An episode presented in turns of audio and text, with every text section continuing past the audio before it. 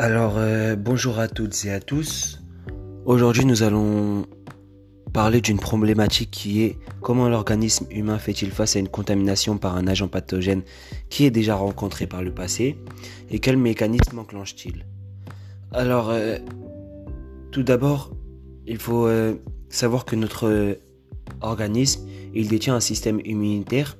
Ce même système assure une défense contre les virus et euh, non, assure une défense contre les infections et des virus et des bactéries et donc plus tard par, euh, par la propagation des virus euh, via cette infection. Tout d'abord, il faut savoir que le système immunitaire détient deux défenses. En effet, la première est innée et non spécifique, c'est-à-dire que nous, l'avons nous, nous, avons cette nous avons cette défense dès, la, dès notre naissance, puis nous retrouvons une autre défense qui est acquise et spécifique. C'est-à-dire que nous allons l'obtenir au fur et à mesure du temps en rencontrant euh, plusieurs différents micro-organismes. Il y a donc euh, pour la défense acquise et spécifique une certaine mémorisation de la part de notre système immunitaire.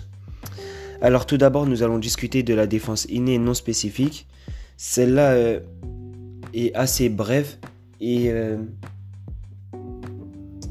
assez efficace. En effet, euh, nous retrouvons dans la défense innée et non spécifique la phagocytose qui est initiée par les sentinelles qui détectent les corps étrangers.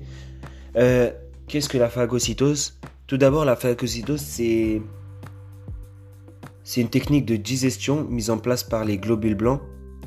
C'est-à-dire que le globule blanc va absorber l'intrus. Euh, excusez-moi. Euh, le globule blanc va absorber l'intrus, puis le digérer et, puis l'éliminer.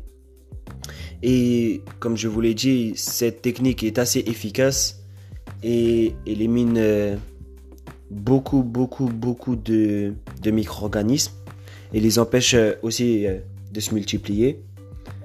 Puis nous retrouvons la défense innée et non spécifique c'est une défense... Euh, excusez-moi. Puis nous retrouvons une défense acquise et non spécifique. Euh, elle est spécifique pourquoi? Parce que elle est efficace seulement contre un micro-organisme en particulier. En effet, cette défense est mémorisée grâce aux rencontres précédentes avec le même micro-organisme. C'est-à-dire que si à l'âge de 2 ans, nous rencontrons le virus du tétanos, enfin qui permet d'avoir le tétanos, eh bien, euh, dans les générations, dans les, dans les années euh, futures, nous aurons une certaine mémorisation de seulement ce pathogène, euh, seulement cet agent pathogène, et on pourra mieux le combattre. Et aussi la défense acquise la défense que l'on a acquise avec avec euh, la rencontre du virus euh, de la maladie du tétanos, il ne sera pas efficace contre, euh, par exemple, la grippe, contre les virus de la grippe. Et le vaccin montre un bon exemple de cela. Comme vous l'avez sans doute remarqué, dans, au cours de notre vie, nous allons faire divers, divers et plusieurs vaccins. les vaccins, c'est quoi? C'est une injection d'un virus atténué afin d'obtenir un premier contact et pour euh, dans le futur mieux le combattre. Et c'est pour ça on a par exemple euh, le vaccin contre, euh, contre le tétanos. Ce n'est pas le même que le vaccin contre, contre la rougeole par exemple. Et voilà comment l'organisme humain peut faire face à une contamination avec un par, peut faire face à une contamination par un agent pathogène déjà rencontré par le passé. Merci et euh, bon courage à vous. Merci d'avoir écouté.